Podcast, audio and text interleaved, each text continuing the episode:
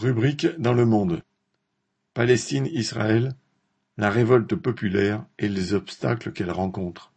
Depuis l'expropriation de centaines de milliers de Palestiniens et l'exil de toute une partie d'entre eux lors de la guerre qui a suivi la proclamation de l'État d'Israël, un mur d'hostilité n'a cessé de se dresser entre cette population spoliée et les centaines de milliers de Juifs qui pensaient trouver là une terre de refuge. Les dirigeants sionistes ont enfermé leur peuple dans une impasse, choisissant de faire jouer à leur État le rôle de gardien de l'ordre dans la région pour avoir le soutien indéflectible de l'impérialisme. Ils ont ainsi transformé la population israélienne en gardienne de cet ordre. La guerre des six jours fut déclenchée en 1967 par Israël sous prétexte de rodomontades nationalistes des dirigeants arabes comme Nasser en Égypte, le roi de Jordanie et les dirigeants du Baas de Syrie. Elle aboutit en particulier à la conquête de la Cisjordanie et de la partie est de Jérusalem. C'est alors que le mouvement de résistance palestinien devint une force populaire, rayonnant grâce à son aspect radical, voire révolutionnaire. Il vit l'entrée des femmes à égalité dans la lutte. Certaines de ses branches politiques se proclamèrent marxistes révolutionnaires. Cet élan, qui avait aussi des retombées en Israël, fut dilapidé par les dirigeants palestiniens ceux-ci préférant sacrifier cette mobilisation de leur peuple à l'alignement derrière les dirigeants arabes. C'est ce qui mena à des massacres successifs de combattants palestiniens en Jordanie, au Liban, multipliant les occasions manquées de renverser les pouvoirs réactionnaires de la région.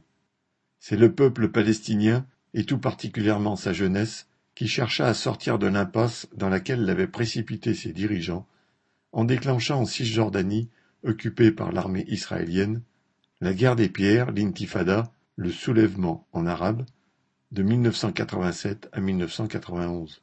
Ce fut un soulèvement massif de centaines de milliers de jeunes qui affrontèrent pendant quatre ans les balles des soldats.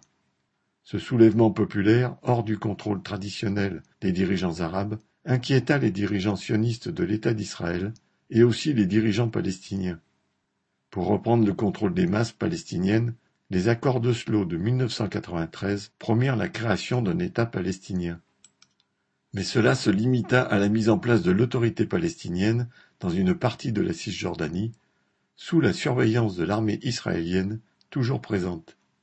Dans le cadre de cette pseudo-normalisation faite sous l'égide de l'impérialisme américain, la colonisation des territoires palestiniens s'est poursuivie, encouragée par les gouvernements israéliens. Elle a favorisé le développement d'une extrême droite nationaliste et religieuse. Cette évolution a eu son pendant du côté palestinien avec la montée en puissance du courant islamiste réactionnaire. La déconsidération toujours plus grande de l'autorité palestinienne permit au Hamas de prendre le pouvoir à Gaza et d'y installer un régime religieux et policier.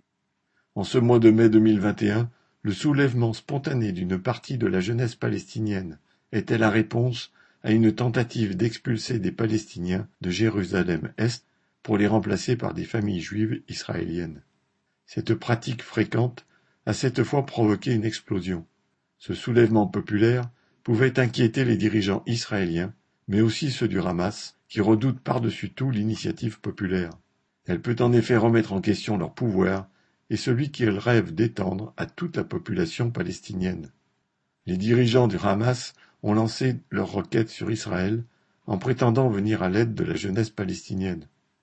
En réalité, c'est tenter d'utiliser les événements en se présentant comme les porte-paroles de la révolte. C'est aussi vouloir déplacer la révolte populaire vers un affrontement militaire disproportionné dont le Hamas connaît les conséquences. Cette situation risque de renforcer encore les courants les plus réactionnaires, aussi bien en Israël que du côté arabe. Une partie de la population israélienne finit par se sentir otage de ce qu'elle appelle les fascistes des colonies des territoires occupés. Cette extrême droite s'affirme de plus en plus ouvertement en Israël même, ce qui s'est traduit par le lynchage en direct à la télévision d'un arabe sorti de sa voiture. Au moment où la révolte naît encore une fois de l'injustice, de l'oppression et de l'exploitation, l'absence d'une politique communiste révolutionnaire prolétarienne se fait cruellement sentir.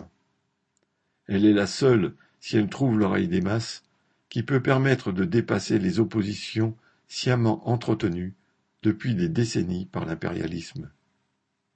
Paul Sorel